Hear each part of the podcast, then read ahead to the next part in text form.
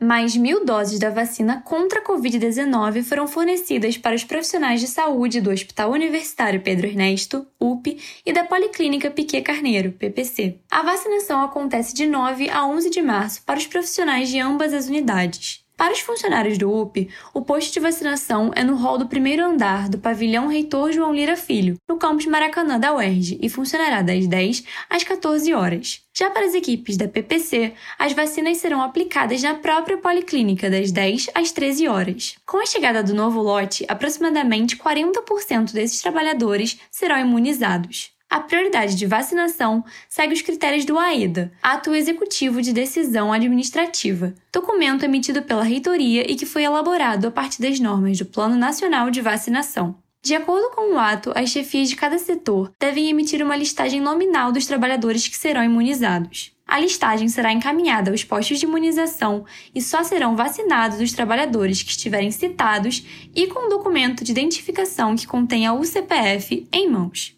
Em caso de dúvidas, reporte a chefia imediata. Os critérios de prioridade de vacinação estão disponíveis no site www.uerj.br.